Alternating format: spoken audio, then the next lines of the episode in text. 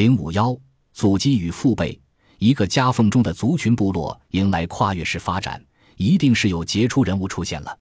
李继迁便是这样的人。他出生在宋朝开国后三年，公元九百六十三年。十二岁时，就因才能出众，被当时的党项首领李光瑞任命主管部落事宜。公元九百八十二年，李光瑞的儿子李继捧接任党项首领。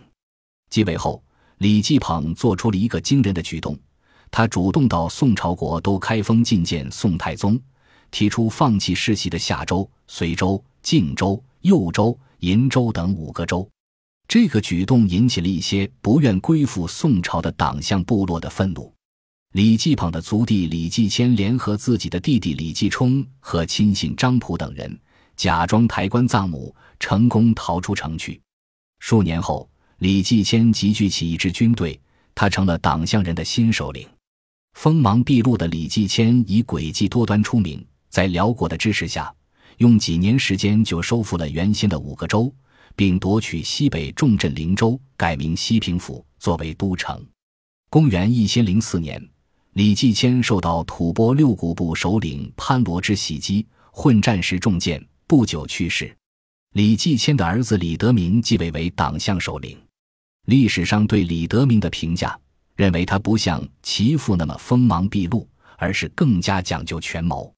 北宋名将曹伟在李继迁死后，曾上书奏请趁机攻灭李氏政权，但未获准许。以后宋朝只能看着这个西北边陲政权一步步做大。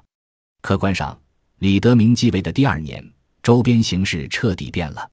宋辽两个大国经过二十多年的战争后。于公元一千零五年达成里渊之盟，握手言和。此后，双方在外交上发力多于在战场上兵戎相见，这逼迫李德明采取了向双方同时示弱的医疗和宋政策。与此同时，李德明积极向西扩张，使夏州政权的势力范围扩大为银、夏、隋、右、陵、延、甘、凉八州之地。北宋名臣韩琦。范仲淹在追述李德明开疆拓土事迹时指出，从德明那款之后，经谋不息，西击吐蕃、回鹘，拓疆数千里。现在对李德明的战功评价颇高，但实际上大家忽视了一个问题：他夺取甘州和凉州的两场关键性胜利，其实都是他的儿子年少英雄李元昊打下来的。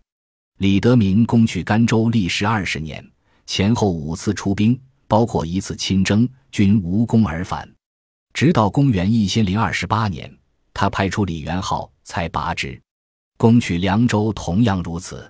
公元一千零三十二年，李德明命元昊将兵攻凉州，回鹘事孤不能拒，遂拔其城。李德明在辽宋两大国面前扮猪吃老虎，最终目的却是想称帝自立。只是在各项准备工作快完成之时。